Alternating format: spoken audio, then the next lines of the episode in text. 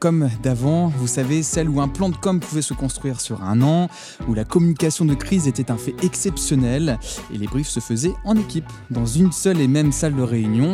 Un monde qu'on pense déjà loin, qu'on imagine déjà loin. Depuis plus d'un an, nos repères sont bousculés et on comprend assez rapidement que ça va durer, malheureusement. Malgré l'ambiance morose, des communicants ont su faire des miracles avec les cartes qui étaient sur la table. Mon objectif est de leur donner la parole pour vous inspirer. Je suis Ambroise Carrière, cofondateur de Belle Écoute, un studio social audio en Normandie, à Caen. Mon quotidien, c'est d'enregistrer des podcasts d'organiser des live audio pour des marques. Avec le Club de la presse et de la communication de Normandie, nous sommes à l'initiative des interviews qu'on va écouter là, maintenant. Et on va commencer sans plus attendre avec Stéphanie Blaise, directrice de la communication de la Caisse d'épargne Normandie.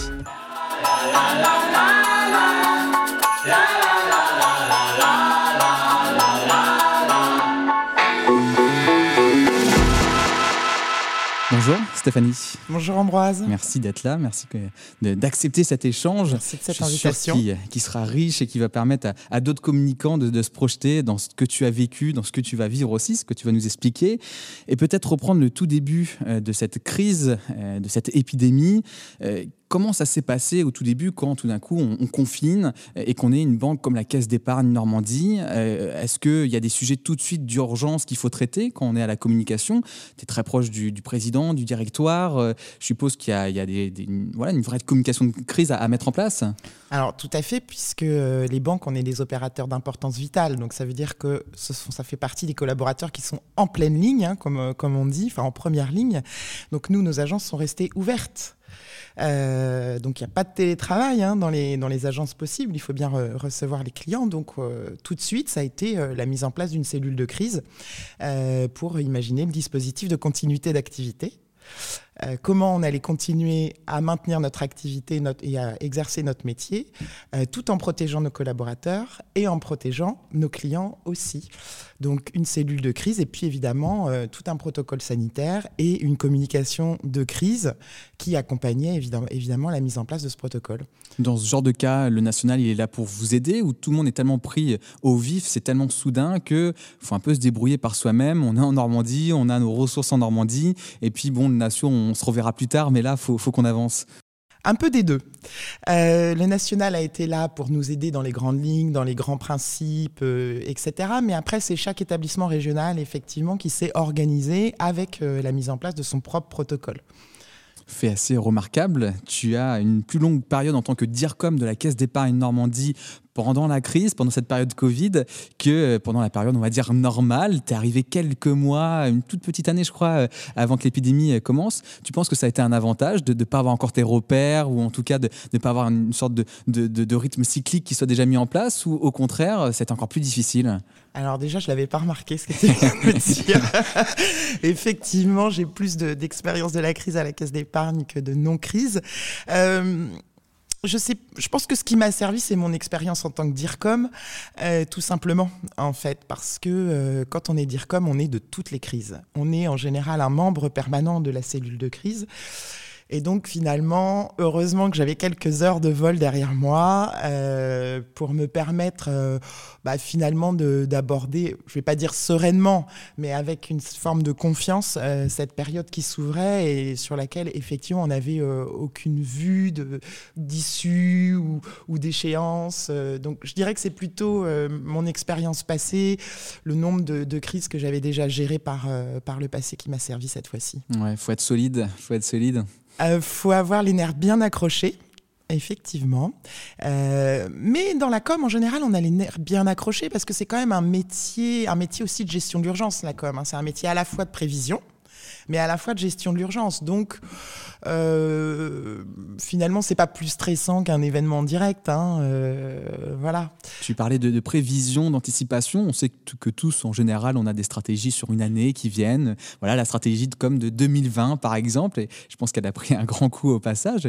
elle devait pourtant être sur les rails, déjà lancée. Quelles sont les actions qui ont dû être reportées, modifiées, voire même supprimées, les actions qui ont, pris euh, voilà, le, plus par, par, par cette crise on peut dire que là, tu touches un point sensible puisque 2020, c'était les 200 ans de la Caisse d'épargne. Ah oui, en plus. D'accord. Mm. Et donc, on avait prévu un, très grand événement au Zénith. On avait vu grand, très grand.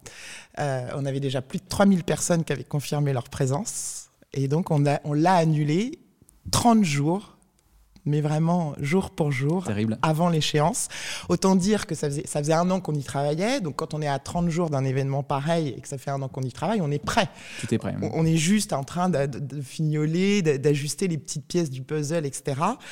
Et donc il a fallu annuler ça, et c'est vrai, il faut le reconnaître, que autant pour moi que pour l'équipe de la direction, euh, ça a été un moment difficile. Ça a été un moment difficile parce qu'on y avait mis beaucoup d'énergie, beaucoup de cœur. Hein. Euh, la com, c'est un métier passion. On, fait ça en s'investissant soi-même.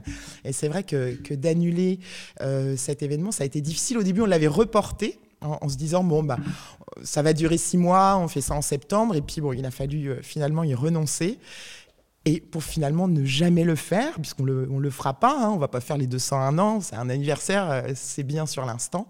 Et puis le contexte est plus le même, on n'est plus à la fête là, hein, on, est, plutôt à maintenir l'activité et puis exercer notre métier qui est de soutenir l'économie normande.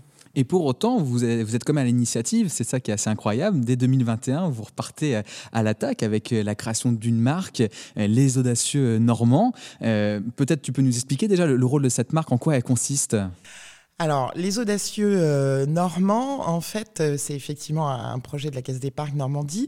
C'est créer une communauté euh, de jeunes normands qui ont l'audace d'entreprendre. Voilà, d'où le nom les audacieux normands, qui ont osé se lancer et qui ont osé réaliser leurs projets. Alors, ça peut être des projets d'entreprise, hein, c'est pour ça qu'on parle de l'audace d'entreprendre, mais aussi des projets sportifs.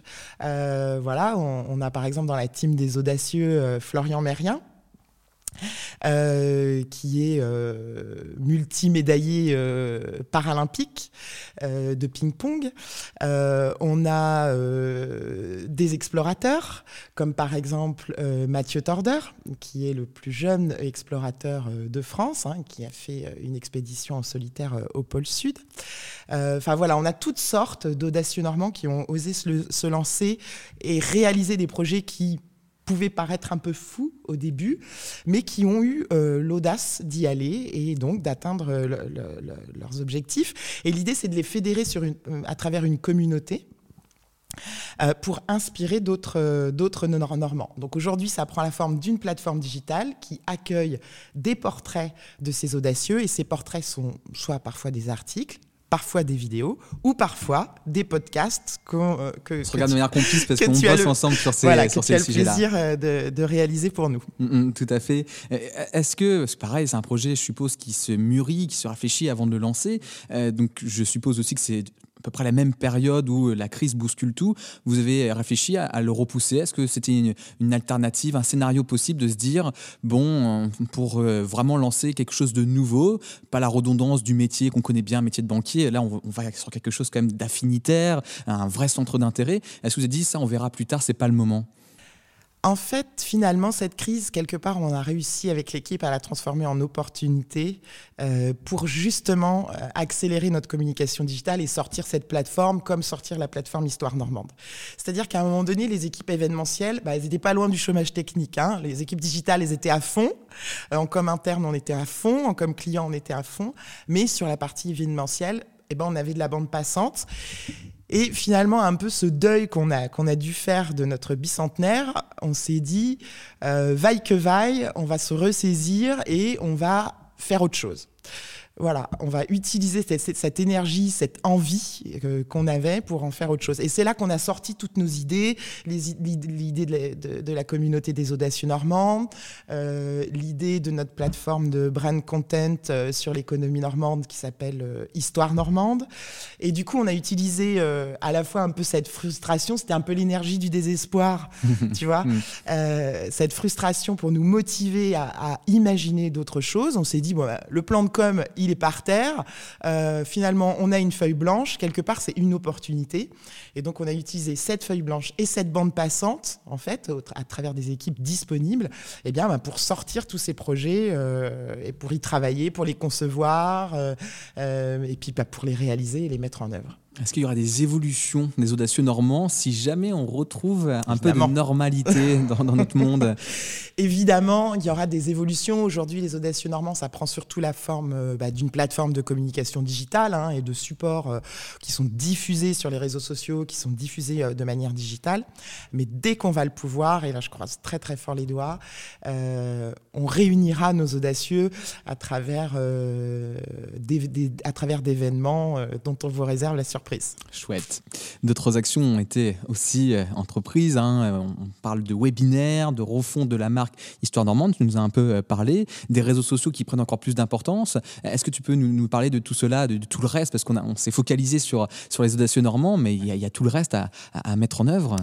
Alors effectivement, il y a une autre plateforme de brand content euh, qu'on a, qu'on a développée qui s'appelle Histoire Normande, euh, qui euh, traite en fait des grands atouts économiques de la Normandie. Euh, voilà, donc c'est un webzine euh, qui sort euh, tous les mois. Donc on a traité par exemple l'économie sociale et solidaire en Normandie, on a traité l'éolien offshore en Normandie, hein, puisque la Normandie est une terre d'accueil de projets éoliens. on a traité la transition énergétique, on va traiter le logement social, on va traiter aussi l'économie du sport, voilà, qui sont des grandes thématiques économiques qui sont importantes pour la Normandie et qui participent à son attractivité. Et d'ailleurs, Normandie Attractive est un de nos partenaires euh, à ce sujet. Donc on a Histoire Normande et puis effectivement il y a les webinaires. Euh, très rapidement, au mois d'avril 2020, on a vu euh, un peu tout le monde sortir des webinaires, etc. Et on s'est dit, même quand on sera sorti de la crise, on ne reviendra pas en arrière, en fait. Et le webinaire va rester un format qui restera dans le temps.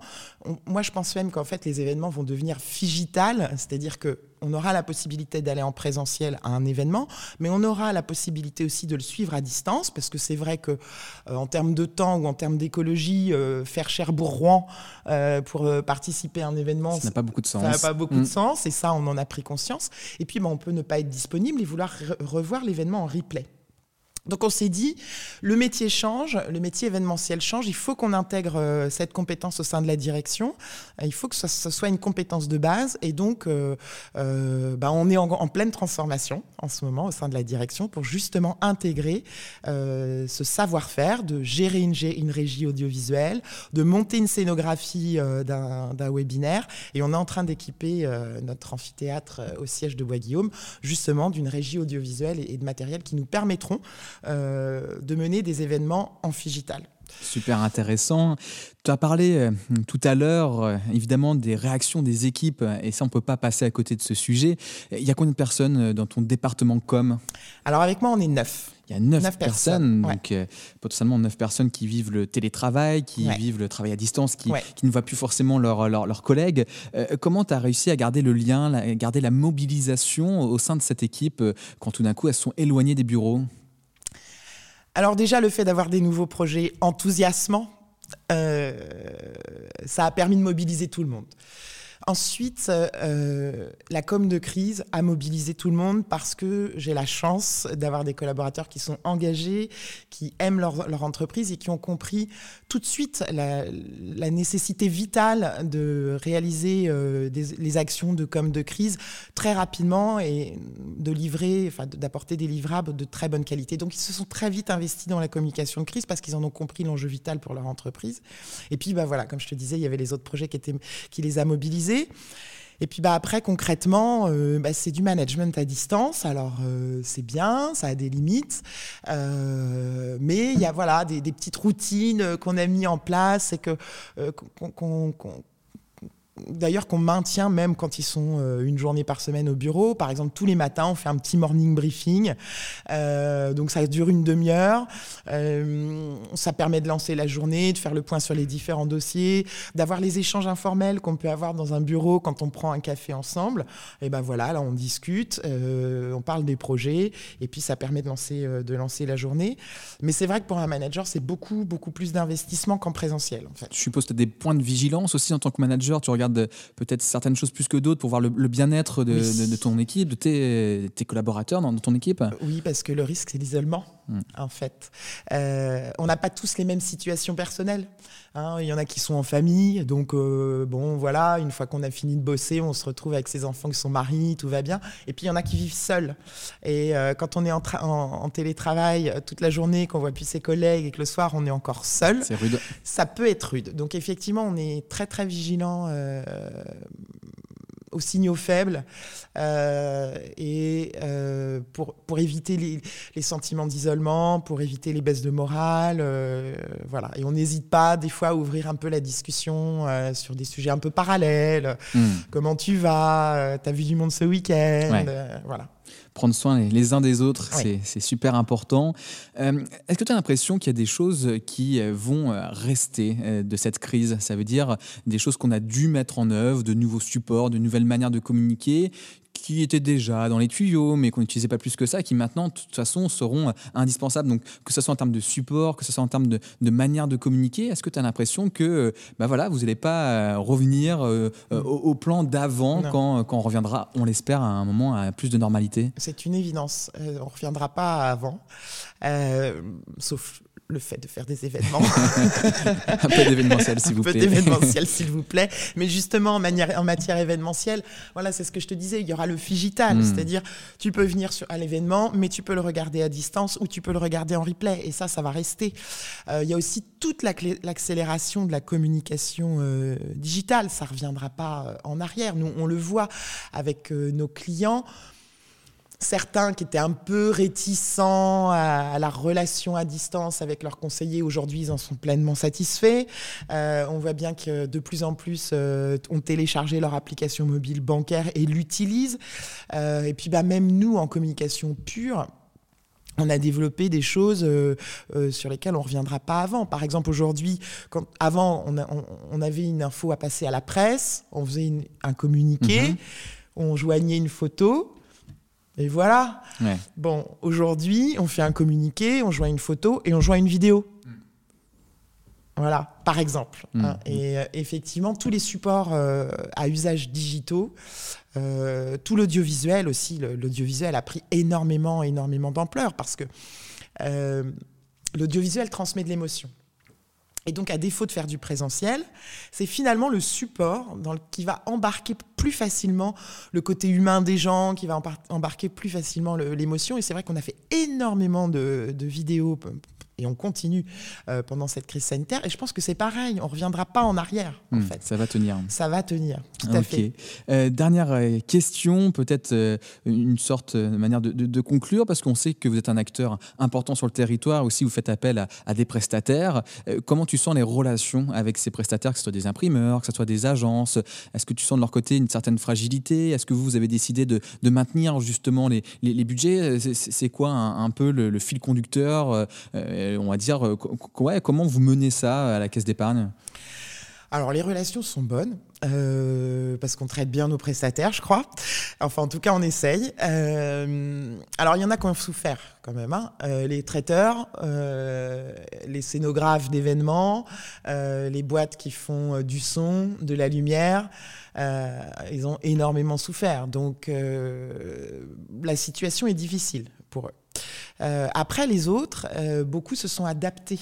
Hmm. Euh, et effectivement, ceux qui faisaient plutôt du journalisme écrit bah, sont passés sur la réalisation de webzines et, et, l'écriture de contenu pour le web, ont développé une partie audiovisuelle. Et donc, nous, on a gardé nos prestataires, même si on a évolué, fait évoluer les formats, finalement, c'est les mêmes qui travaillent pour nous, en fait. Merci Stéphanie pour cet échange. C'était riche et je suis sûr que ça va aider aussi les communicants à voilà, avoir un peu des retours d'expérience et de comprendre mieux comment eux-mêmes peuvent, rebondir. On retrouve la marque des audacieux normands sur votre site audacieuxnormand.fr, audacieux normand au pluriel évidemment. On retrouve aussi évidemment le site de la Caisse d'épargne Normandie. On se dit à très vite. À bientôt Ambroise. Merci à toi.